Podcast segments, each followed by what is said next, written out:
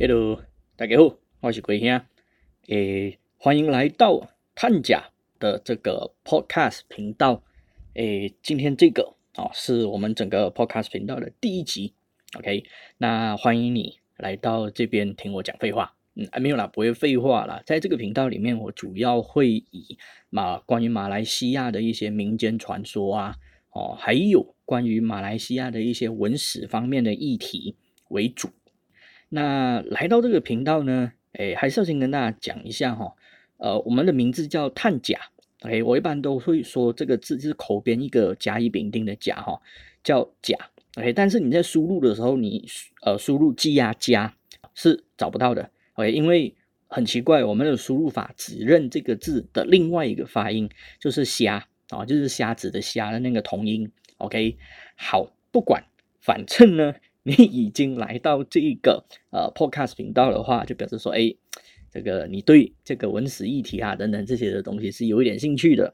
那还是感谢你来到这边呃来听我这样子的一个内容吧。好，应该这样子。但是我还是必须要先说哈，因为实际上这个 MCO 呃刚刚过去啊，现在还处于至少在录的这个时候还处于 RMCO，然后呃。我自己本身主要还是做旅游业嘛，因为探甲主要就是做呃这个马六甲的文史导览这样子的一个工作，但是目前啊，我基本上处于没有收入的状态啊，所以我必须做很多其他的东西来维持我自己的生计，以至于虽然我现在开始了这个 Podcast 频道，但是我预计不太可能。准时的一直在更新这个频道里面的内容，只能说我想到什么，然后我又有时间的话，我就会一直这样子给它做下去。那正式进入今天的主题之前呢，想要先跟大家分享一个新闻，不知道大家有没有注意到哈？大约在呃不久之前，大概一两个礼拜之前，有这样子一个新闻，当时北京还有青海啊，就是中国的北京跟青海，呃下雪哦，没有错，农历。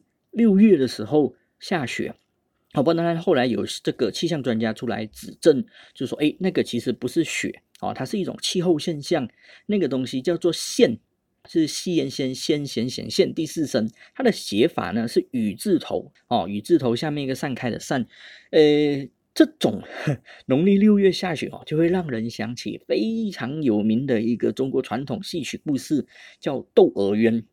OK，那每当讲到这个窦娥冤的时候，哈，哎，就开始会有人想到另外一个，哎，也非常相似的一个故事啊，就是我们马来西亚非常有名的一个故事，非常重要，也是今天最重要的这样子一个题目。好，前面提了这么多，我赶快进入主题了哈。首先呢，这个故事它发生在马来西亚很有名的一个岛，哎，这个岛的译名啊。非常有趣，它马来名字就叫做布劳兰高屿。布劳当然就是岛的意思，兰高屿哦，中国跟台湾那边呢，他们就把它翻译成兰卡威。这个我觉得翻译的相当好。那马来西亚呢，就因为有一些传统的遗留的关系呢，就把它翻译成佛罗交易。哦，你看佛罗交易这几个字好像跟诶它的原因好像没有太接近，这是怎么回事？啊，尤其如果不是马来西亚人的话，可能搞不太懂，因为实际上“弗罗”这两个字，你要用闽南语来发音，哦，就接近不绕啦，哦，所以马来西亚早年很习惯就把这个呃岛哦就翻译成弗罗这样子，比如说槟城就有个地名叫做弗罗茨华，哦，其实就是布劳迪古斯老鼠岛哦这样子的一个地名。OK，好，呃，不管如何，那。接下来我在提到这个地方名字，主要都还是会以兰高义这样子方式哦来称呼这个地方啦。但大家要知道，这里其实就是指兰卡威这样子。OK，在很久很久很久以前哦，对，说故事其实都是这样这样子啦，几乎都是要很久很久以前。但其实这个故事它是有一个明确的时间点的。OK，但是这个我们后面才会再提到关于时间点的这个部分。好，在很久很久以前呢，有一个男人，他的名字叫班达玛亚。它来自于印尼，但主要来自于印尼哪边啊？就有很多的说法啊，主要通常都是说在苏门答腊那边呢。那有另外一个说法，说它其实是来自呃暹罗哦，当时叫暹罗，就是现在的泰国啦哦，就是泰南那个地方。OK，他娶了一个太太，哦，娶个老婆叫玛亚。据说这个玛亚她有华裔的血统。那有一些说法呢，就说他的本名应该叫恩达阿浪。那或者有人就直接称呼说，哦，他的全名应该就是玛亚恩达阿浪。哎，这个东西其实您没有办法去考证的啦。哦，只能说，哎，跟大家说一下，呃，这个绝大部分的说法大概都是这样子。那他们呢，原本其实是居住在泰国的普吉岛。普吉岛有一个叫通卡的地方，通嘎。这个地方，哎，我甚至在那个 Google Map、Google 谷歌地图上面，其实都找不到这个地方。好，不重要啊，重要的是呢，他们原本住在那边，后来为了生活，就搬到了朗高义。哦，朗高义当时其实也还不叫朗高义，当时有另外一个名字叫朗嘎布瑞。OK，在一些这个不同的文献里面呢，啊，对于这个朗嘎布利就曾经有过很多很有趣的译名，像我自己非常喜欢的，哦，叫做龙牙交易，哇，听起来就很有气势，但是感觉其实也很中二啦。好，重点不是这个，重点是 Enda 阿浪啊，这个做太太的跟他的先生班达玛亚搬到了。朗嘎布利搬到了朗高威这个地方之后，啊，我们就开始一开始当然是种地呀，哦，种田呐等等的这一些，然后呢开始经营一些藤器，就是呃去森林里面收集那个藤，啊，然后呢经营干纹烟，啊，这个华人可能就马来西亚华人可能比较熟悉一点干纹烟，然后呢更重要的做燕窝的生意。啊，当时呢，哎，就因为这样子，慢慢累积了不少的财富，两个人的生活就慢慢的过得越来越滋润，哎，不错哦。可是你知道吗？哈，这个人生呐，以前都是这样子啦，哦，结婚、富裕，哦，很重要一件什么事情呢？要有子嗣，要有后代，要生小孩。很可惜，哦。他们两个一直生不出来。后来有一天啊，这个班达玛亚他去田里面工作的时候，休息的时候，休息是吃饭嘛。吃饭的时候呢，就发现他的饭碗里面啊，那个饭呐，居然发出小朋友的哭泣声。嚯，这一听不对，要是我听到，觉得闹鬼，赶快丢掉，吓死哦。但是班达玛亚没有啊，他反而把这个饭带回家。然后呢，把这个饭混在其他的米饭里面之后，让他的太太吃，然后他太太吃了之后就怀孕了。这个童话故事啊，其实基本上都是这样子。那有另外一个版本呢，就是说，哎，巴拿玛亚其实他是吃了哦一个叫做乌拉金大哦，或者是这个乌拉一对哦这样子的一个蛇哦，乌拉是蛇啦。OK，那这个都不重要。有第三个版本，第三个版本就很血腥啊，很残忍。OK，来，第三个版本就是说了什么呢？当时巴拿马亚他就雇了雇佣了一个十二岁的一个小男孩，在他的田地里面打工，算是一个长工啊。那有一回呢，这个小男孩就在这个田地里面用一根长矛哦来赶走那些来偷吃的乌鸦。哎，这个时候呢，他就听到一把声音，旁边都没有人哦，哦，突然就传来一把声音：你要是用长矛打中乌鸦的话，那个乌鸦会变成黄金哦。哟，这个小男孩究竟有没有去用长矛打乌鸦？不知道，只知道什么呢？这个班达玛亚为了不让大家知道他是怎么样致富的，他就把这个小男孩给杀了。对你没有听错，他就把这小男孩给杀了。他杀了这个小男孩回小男孩之后呢，他就回家了。回到家里呢，啊，他就看到诶，他那个怀孕的老婆、怀孕的太太啊，就在家里在睡午觉。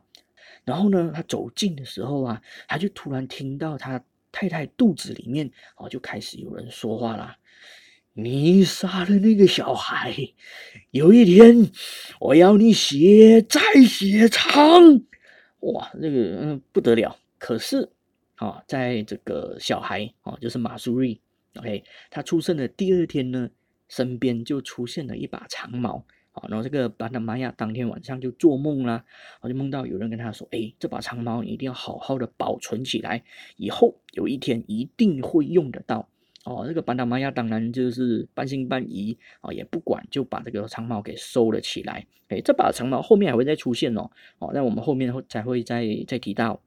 好，呃，这个小女孩啊，这个马苏丽，她就在兰卡威哦，就在兰卡威这个地方呢，渐渐的就长大了哦。有一个小名叫西蒂据说她非常喜欢黑色，喜欢穿黑色的衣服哦，用黑色的器具等等的这一些。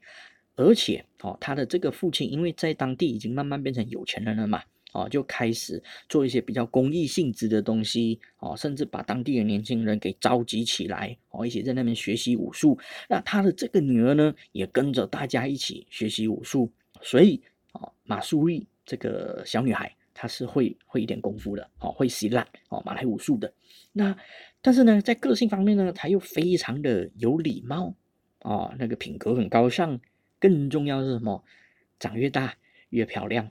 各位应该也知道嘛，这个男大当婚，女大当嫁。马苏丽来到了应该结婚的年纪的时候呢，这个时候就有一个人出现，他的本名叫汪丫丫，他有一个称号叫做大豆布格玛加亚，OK，呃，算是他的一个职称吧。那实际上呢，这位汪丫丫，哦，大豆布格玛加亚，他其实是吉打的苏丹，朗高威他就在吉打州了，哦，吉打的苏丹呢。派驻在朗高威这个地方管理当地的一个官员，哇，他一看到这个马苏丽好漂亮，男人嘛，第一个想法是什么？嗯，娶她回家。嘿，对，他是想要把她娶回家。可是，在这个伊斯兰的规矩里面，你想要娶第二个太太、第三个、第四个太太的话，你必须经过前面的太太的同意。但是呢，这位汪丫丫她的第一任妻子叫做汪。马霍拉就反对，最后这位汪丫丫没办法，就最后只只能放弃。可是，哎，肥水不流外人田，怎么办？他就让他的弟弟，他的弟弟，呃，名字有两个版本啊，一个叫汪达鲁斯，一个叫汪德鲁斯。OK，发音没有差很多啦，那不管，他就让他的弟弟去提亲。最后，马苏瑞就嫁给了汪德鲁斯。OK，这位汪德鲁斯呢，据说。他也是一位武士，武功十分高强，更重要的是长得很帅哦。两个人结婚之后呢，这个婚姻也算是十分幸福美满啦。那没有多久之后呢，这个马苏瑞也怀上了孩子。可是怀上了孩子还没有出生之前，却发生了一个事情，什么事情呢？当时的暹罗跟吉打的边境啊，发生了一些冲突。那当时的吉塔苏丹很紧张，就召集了全国所有的武士们。到边境去准备哦，要要要，搞不好可能要开战了这样子。那这个旺德鲁斯当然也就成了被召集的其中一员哦。然后想着怀孕的妻子，哎呀就要离开，心情有点不好。可是怎么办呢？哦，也不能怎么办，他总归还是要去。于是呢，就把马苏利托付回娘家，哦，请班达玛亚哦，他的父母，他的岳父母来，应该这么说哦，来帮忙哦，照顾这个马苏丽。然后呢？这个旺德鲁斯他离开之后没有多久，当时马苏丽就生下了一个孩子，好，这个孩子呢取名叫做汪哈金。那孩子出生不久之后，啊，因为当时说马苏丽他就住在娘家嘛，对不对？哦，娘家这边呢就来了一个客人，OK，这个客人的身份哦就比较有趣一点，因为不同版本里面就会有不同的说法。哦，有一个说法呢，他说其实这个客人就是。班达玛亚他所请来的一个长工是他的工人呐，啊，又有的说法呢是，诶，他因为一些事情没有办法回到家乡啊的一个商人啊，甚至有另外一个说法呢，说他其实就是一个诗人。OK，反正不管如何，不管什么原因，这个客人他的名字叫做 Dramang，OK，D E R A M A N G，Dramang，Dramang 呢他就借住在了班达玛亚的家里。哦，对，刚少说一个版本。啊，这个也是流传最广的版本啊，说这个 Draman 其实他是马苏利的堂哥或者是表哥。OK，那这个 Draman 啊，他非常的多才多艺，刚说过他有可能是一个诗人嘛。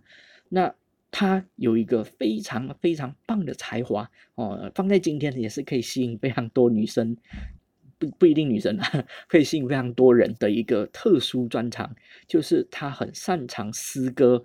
和音乐，各位你要想哦，在那个年代，没有电视，没有广播，没有 YouTube，没有 Podcast 等等这些的情况之下，哎，有一个人哦，擅长音乐，会诗歌，可以做很多公开的表演，在大家哦休闲的时候提供一些娱乐，这样子的人啊，当然非常受欢迎，就好像现在的歌星、明星这样子的一个情况哦。这位 drama 来到兰高威之后哦，当然也非常受当地居民的欢迎啊，有人可以提供他们娱乐嘛，对不对？那当然，这其中也包括了马苏伊，因为实际上马苏伊他也非常喜欢音乐跟文学哦，两个人就常常在家里讨论哦关于这方面的议题。那 Dramon 也教了马苏伊不少相关的一些技术，但是呢，这个时候啊，又出现了另外一个问题。刚刚我们提过，这个汪丫丫就是当地的这个官员，他的老婆汪马霍拉。对于她这个丈夫曾经试图想要跟马苏丽求婚这件事情，其实一直记恨在心里。可是你知道吗？女人哎呀不太能够干嘛哦，这个就处心积虑啦。这个时候呢，就有人跟他打小报告，就说：哎，这个汪德瑞斯离开朗高义之后啊，她的丈夫哦，就是个汪丫丫，试图想要追求马苏丽。哇，这一听。还得了？不行哦！就在这个时候呢，马苏瑞跟拉曼这两个人哦，关系相处的非常融洽哦。这个消息也走漏了出来，哇！这个汪马霍拉就想说，嗯，好，有机可乘哦，在外面散播消息哦，说这两个人偷情哦，帮这个汪德鲁斯戴绿帽。哇！各位你要知道，在那个年代是非常的保守，讯息哦传达的非常的快。简直就是一传十，十传百，马上就散播开来了。那民众们就是乡民们，听到这个消息之后，当然非常的生气。那个年代通奸真的是杀头大罪啊！在中国的话，大概就是进猪笼。那当时在朗高威这边呢，这些乡民们就把马苏利的家里给包围了起来。哦，但是这个 drama 呢，提早听到消息，哦，立刻就逃跑了。但是最后还是被这些乡民们给抓到，最后就被处死了。那他的墓呢？据说就在一个叫巴杜阿萨的地方。OK，我要强调一个据说，为什么呢？因为我没有去看过哦。我曾经去过兰卡威，我曾经去过兰高威，我去看过马苏利的坟墓，但是我没有去过这个德拉曼的坟墓这边哦。据说在巴多瓦萨。OK，各位下次有机会去的话，可以去看一下，搞不好哦有有些新发现什么之类的。OK，好，那德拉曼被处死之后呢，这个马苏利当然也被抓啦。被抓之后呢？这个乡民们就把他绑绑起来，绑到一个叫做巴当马西拉。这个巴当马西拉，巴当就是一个广场，哦，一个草场这样子一个地方，哦，西拉就是马来武术，所以这里其实就是一个练习武术的地方。刚我说过嘛，巴拿马亚有钱啊，所以就召集这些乡民们、乡勇们来一起练习武术。对，这个巴当马西拉就是。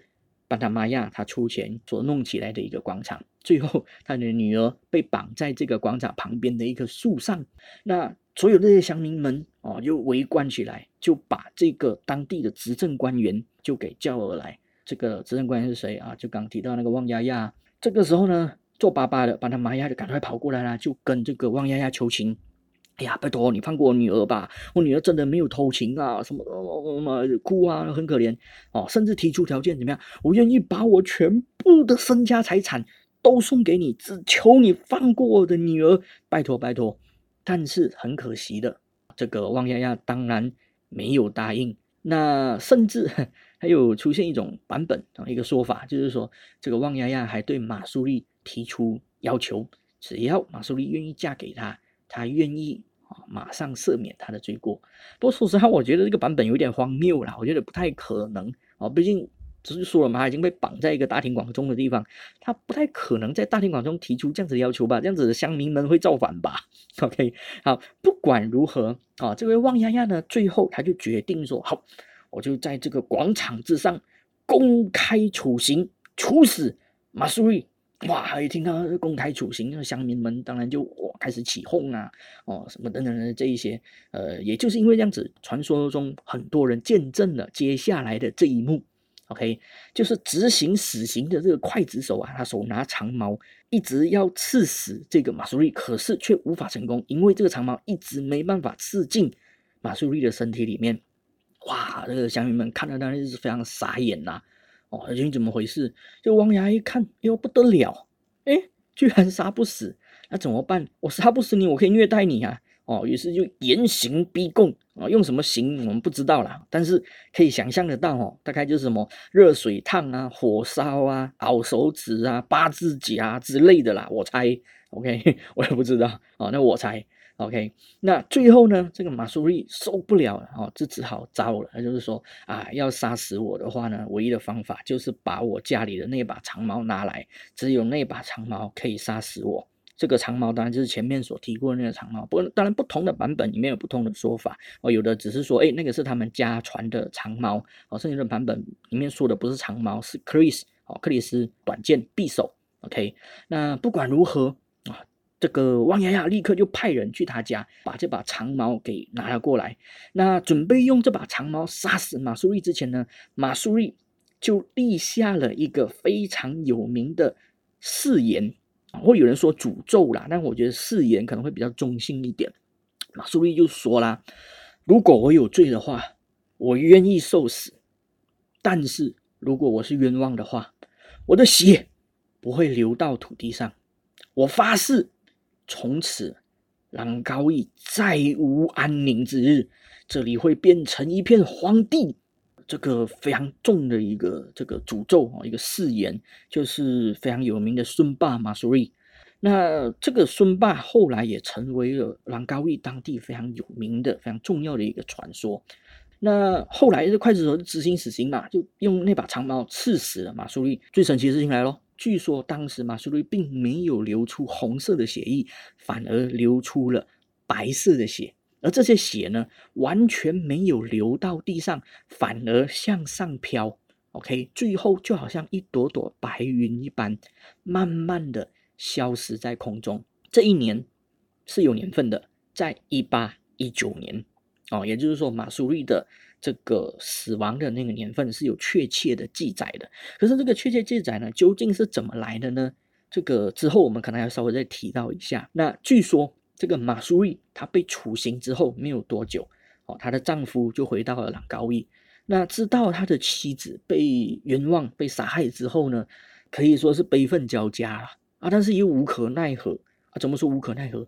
各位你要知道啊，那个冤枉他杀死他太太的哦，一个是他哥哥，一个是他大嫂，那他可以怎样，对吧？而且他哥哥是当官的耶，所以在这样子的情况之下，他也无可奈何啊。啊，总不能也把那些看热闹的乡民也也也杀掉吧？不可能嘛！最后他只好带着他的孩子，我刚刚提到的马苏里的孩子旺哈金，还有他的岳父岳母们呢，就搬到了普吉岛。其实普吉岛跟兰卡威的距离非常的近呐，但是那边是属暹罗，就是属泰国的地盘。据说不能说据说啊，实际上应该是啦。他的后代一直到现在都还生活在普吉岛上面。OK，这故事还没完哦。不久之后。暹罗的军队啊，泰国军队就开始进攻了，很快的就把朗高玉这个地方给打了下来。暹罗的军队在当地可以说是烧杀掳掠，而当地的执政的这个官员汪亚亚跟他的妻子汪马霍拉都没有幸免，最后惨死刀兵之下。哦，这个应该说是这种怎么讲，善有善报，恶有恶报的那种标准套路啦。哦，事实究竟是不是怎样，我们也其实不是很清楚。但是有一个说法呢，就是说，哎，后来啊，就是汪亚亚跟汪马霍拉的儿子，OK，叫做汪穆罕默阿利，后来他就有从槟城回到这个兰卡威哦，兰卡威这个地方报仇，然后呢，也成功的说服当时的吉达苏丹。继承他父亲的职责，哦，成为当地的执政官员。但是很可惜的，当地因为海盗啊、治安啊等等这一些的因素，从此再也没有繁荣过了。这个大概都是发生在一八一九年前后哦的这样子的事情，大约距今距离今天哎两百零一年了。可是呢，接下来哎故事还没有完哦，还没有，大家不要急着关掉哦。OK，后面还有啊，还有什么呢？这接着啊年份哦时间，我们要来到往后拉。拉到一九三五年，一九三五年，当时马来亚地区还是这个英殖民时期的时候，这边呢就要提到一个我们马来西亚人应该都蛮熟悉的，应该没有人对他不熟了。OK，他是我们马来西亚的国父东姑阿杜拉曼。东姑阿杜拉曼，他在当年一九三五年的时候呢，他被指派到朗高义当地做当地的官员 （district officer）。诶，说指派其实是说好听啦，实际上还是被贬去的。那为什么他会被贬去呢？其实跟他的婚姻有关系。哦，但是就不多说了，不要把话题扯开了哦。那有机会的话，我们再分享这个故事，关于我们的国父这个部分。OK，那呃，东姑阿杜拉曼他在当地哈，其实有非常多的贡献。首先，他找到了这个马苏伊的坟墓，并且加以整修。呃，究竟他是去到当地才听到这个故事呢，或者他之前就听说？我们也不敢说，但我猜啦，有可能他去兰卡威之前。他就已经有听说过这样子的一个故事，因为毕竟马苏瑞的誓言这样子一个故事，其实在呃不管古今啊，在马来亚地区其实都蛮有名的。OK，所以我猜他去之前就听说了，所以他就在当地呢找到了马苏瑞的坟墓，并且重新加以整修哦，甚至还立碑稍微讲解了一下，然后叙述了这样子一个故事。OK，所以一八一九年也是当时所确立下来的这样子的一个年份。呃，实际上，东巴多拉曼当时他在朗高位这边哈，除了呃修筑这个整理哈，不能说修筑整理马苏利的坟墓之外呢，其实他也在当地做了非常多的贡献。呃，当时他想要在当地修桥铺路、盖码头等等这些，可是中央几乎都不给钱，那他就用众筹的方式。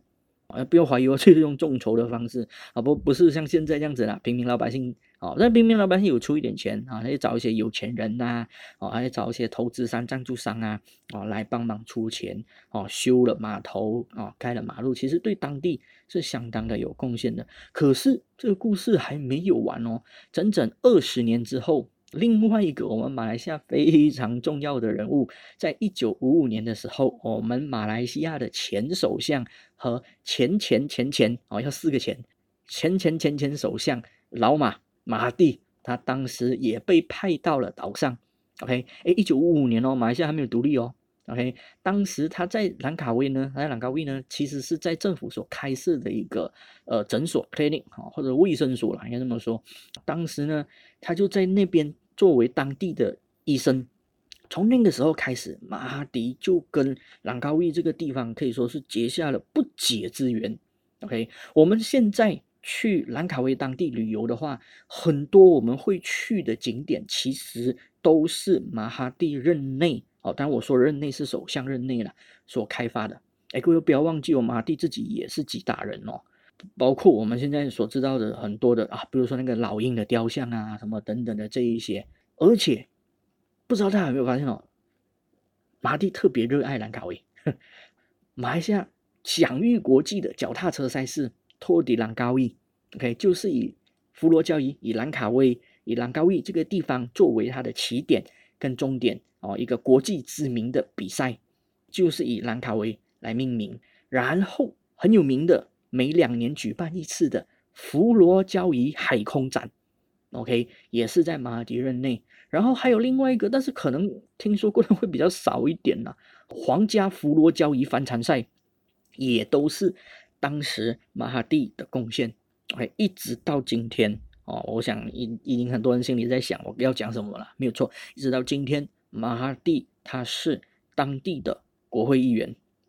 那这个。呃，马蒂对于当地的这个发展哦，被视为是马苏瑞的一个诅咒哦，或他的这个誓言被破解掉了一个重要的现象哦，因为的确在呃东瓜杜拉曼跟马蒂之前哦，兰卡威当地据说真的是非常的荒凉，非常的怎么讲没有发展的这样子的一个地方。OK，那一直到今天哦，大家很多尤其外国游客啊来到马来西亚，几乎都会想到兰卡威。这个东西一直到两千年的时候有了一个全新的进展，什么事情呢？两千年的时候，二十年前的啦。OK，据说当时是十二岁的马苏瑞的七世孙啊，一个女生叫做汪艾夏纳瓦瑞啊，很明显很很这个泰式的一个名称。OK，在经过各方面的安排之下，去到了兰高威啊，去到兰高威，并且呢，在当地的时候。因为当时还是马哈迪执政嘛，哦，跟马哈迪见过面，还一起参加过一个典礼，呃，算是一个很有象征性的哦，对于兰卡威，对于兰卡威这个地方来说，很有象征性哦的一个仪式性的 这样子的一个做法吧。OK，不过当然，这一位旺艾夏纳瓦威他究竟是七世孙或八世孙哦，甚至有人说他其实应该是九世孙。OK，诶，其实已经不重要了哦，重要的是，呃，朗高威这个地方已经摆脱了呃这个马苏利的这样子的一个诅咒。那这位旺艾夏纳瓦威哦，诶，各位，如果你去 Google 的话，哦，可以 Google 到他的现在的照片，诶，真的蛮漂亮的诶。哦，呃，这一集的这个封面照片，我看我就用他的照片好，大家可以去看一下，我觉得蛮漂亮。OK，好，呃，关于这个马苏利的这个部分呢，我们大概就讲到这边。可是不知道大家有没有一些联想哦？因为其实刚刚一开头的时候就有提到说关于窦娥冤，那窦娥冤它其实并没有流出什么白色的血哦，而是说当时它是血溅百炼啊，就是它的血。喷到这个白布上面去，但是呢，留下白色的血啊，目前可以找到的，诶，我所知道的倒是有两个例子，还是可以说一下。一个是明朝的时候，当时方国珍的侄儿叫做方明谦，他在朱元璋手下做事，后来因为一些原因啊，就被冤枉而死。据说他死的时候就流出了白色的血。OK，好，当然这个方明谦，嗯，名气比较没有那么大了。另外一个对马来西亚人来说相对就重要的多了，有一个地方叫做乌中巴塞，哦，现在很少人会把这个地方这样子称呼了啦，现在更多人叫它叫 s e r 班，它就是我们现在所说的芙蓉。芙蓉在开发的时期的时候呢，当时有一位假币丹，这位假币丹叫盛明利，这位盛明利呢，据说他死的时候也是流出白色的血液。哦，后来这位盛明利的遗体葬，呃，曾经有一段时间葬在马六甲，后来哦又迁到呃其他的地方去。不过盛明利也是一个非常有趣的故事啦。哦，之后我们可能有机会还会再说盛明利的这个部分。好，那讲完这个故事哦，那有些人就会说，哎，那马苏利这样子诅咒当地人，诅咒朗卡威这个地方，会不会当地人其实也是有点无辜啊？哦，但是说实在话，各位。不管古今中外，不管我们用的是什么样的工具，哦，或或者说我们生活在什么样的时代、什么样的环境，OK？你有发现吗？乡民就是乡民，我们讲好听是乡民啊，讲难听就是酸民。比如说像刚刚的故事里面，哈，马苏利就算我们退一万步啦，就算马马苏利他真的偷情好了，啊，关这些乡民什么事？啊，你可以说啊，那个年代啊，大家很保守啊，通奸要进猪笼啊，哦，什么等等的这一些。可是，在完全没有证据的情况之下，呃，用这种冲动的方式来做这样子的事情是对的吗？OK，所以我想哦，如果这个故事是真的话，呃，有很多人哦，有一些学者哦，曾坚持这个故事其实有它的真实性在。嗯，如果马苏利。哦，当时在那样子的环境之下，的确除了冤枉他的这个旺马侯拉跟旺牙牙之外，我想他对于当地的乡民也是有一种嗯愤恨之情哦在心里的。OK，你们这群人哦无辜冤枉我这样子，所以他在诅咒的时候也没有非常的客气。那。不过的确啦，这也让我们呃反省到说哈，这个网络酸民啊这样子的文化 真的不愧是古今中外都存在。所以诶，网络上我们一直把这些人称之为网络酸民或乡民哦，我觉得是 相当对的哦。而且真话，这些人某种程度上真的也蛮相怨的啦。OK，好，不管如何，那哦还有另外一个部分呢。OK，也有人批评到说，这个旺马霍拉就是旺丫丫的太太，冤枉马苏利的这个继父啊，呃，怎么可以这样子啊？什么哦不好哦？可是各位你要想想哦，那个年代，呃，作为一个女性，作为一个妇女，她几乎都只能依赖男性，在她的老公起恶心想要娶个呃娶第二个老婆的时候，那她的吃醋啊。哦，嫉妒啊，等等这样子的情绪，我觉得是可以理解的。当然，我不认同他的行为啦。哦，但是吃醋啊什么的呢，这一些，我觉得也只能说这个是凡人会有的一个表现吧。OK，好。呃，今天的故事呢，就先说到这边。啰啰长，其实也说了不少。那其实这也是我第一次尝试做 podcast 这样子的东西。诶，如果有什么做的不好的地方哦，希望大家多多留言，多多指教。那呃，我所用的主要的 hosting 系统是 First Story，这个系统呢有个好处就是。